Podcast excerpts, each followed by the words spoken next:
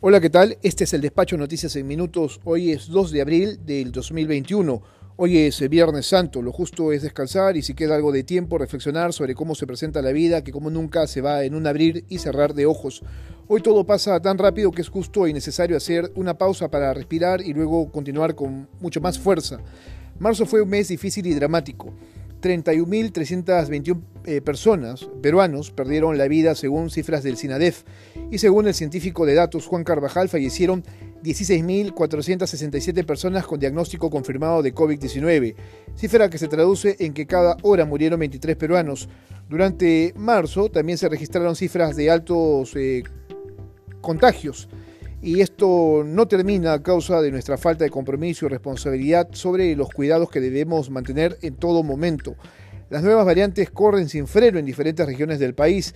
Ya sabemos que la brasileña está en Lima y en lugares como Ucayali, donde el jefe del comando COVID, Ángel Gutiérrez, indicó que hay más de 6.000 personas contagiadas, entre las que se encuentran más jóvenes.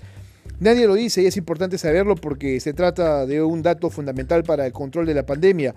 ¿Cuánto tiempo dura la protección de las eh, vacunas en el organismo de una persona?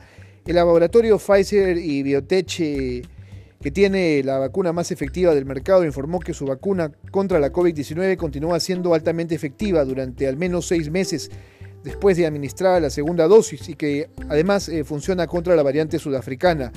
Agrega el laboratorio que estas conclusiones se obtuvieron luego de una serie de ensayos que mostraron que su vacuna tiene un 100% de efectividad a la hora de prevenir casos severos.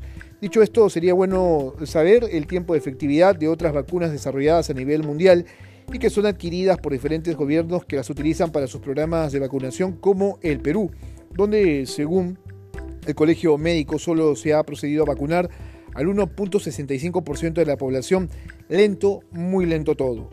En esta Semana Santa, algunos países continúan confinados como Francia y ahora Chile, que durante el mes de abril permanecerá con una cuarentena extrema para evitar más eh, contagios. Esto sin duda afecta a 100.000 peruanos que no podrán votar el domingo 11 de abril y esto se ha informado a la Cancillería peruana. Este es el despacho, noticias en minutos, hoy Viernes Santo.